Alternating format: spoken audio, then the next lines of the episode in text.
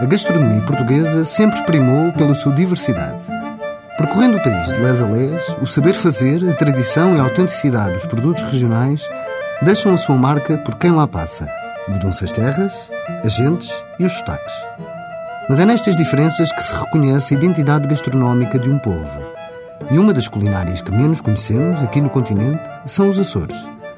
Esta joia do Atlântico não cessa de surpreender os seus visitantes, começando pela sua doçaria, com os bolos lévedos, as malaçadas ou aqueles bonecos doces conhecidos por alfenis.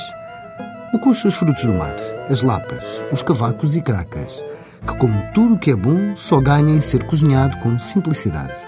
Sem falar de verdadeiros símbolos da abundância dos Açores, como o maracujá, o ananás, o mel de incenso e o magnífico chá da gorriana. E para quem não resiste a um petisco, os queijos da Ilha do Pico, de São Jorge, são ambos com certificação de denominação de origem protegida. Mas também o torresmo em molho de fígado, o chouriço moro, as morcelas de São Miguel e o exotismo da batata doce e do inhame. E se pensa que é difícil ir aos Açores provar estas iguarias, pense duas vezes, porque desta feita é a montanha que veio a Maomé. No próximo sábado, dia 1 de novembro, o 28º Festival Nacional de Gastronomia de Santarém dedica o seu dia aos Açores. A decorrer desde dia 13 de outubro, o mais antigo certame de gastronomia do país termina já no domingo, dia 2 de novembro.